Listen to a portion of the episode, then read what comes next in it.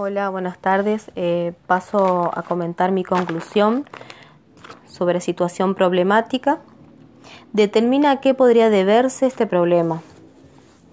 Eh, el problema se debe a la, ingestión de gluten, que estos generalmente se encuentran en, el trigo, en la cebada, en el centeno, causando así una afección autoinmune que daña el revestimiento del intestino delgado.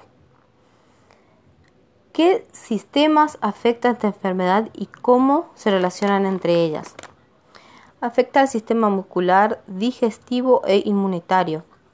Al sistema muscular le genera una, atrofia en el cual la, señora en este caso tuvo eh, pérdida de masa muscular.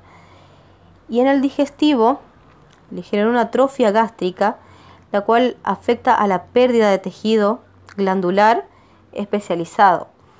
Y en el inmunitario eh, le afectó en la pérdida de mucosas. ¿Cómo se relacionan entre ellas? Eh, en el sistema muscular y el sistema digestivo están relacionados, ya que el sistema muscular sirve como protección para el buen funcionamiento del sistema digestivo, como también así para, para otros órganos vitales. Situación 2 del caso clínico.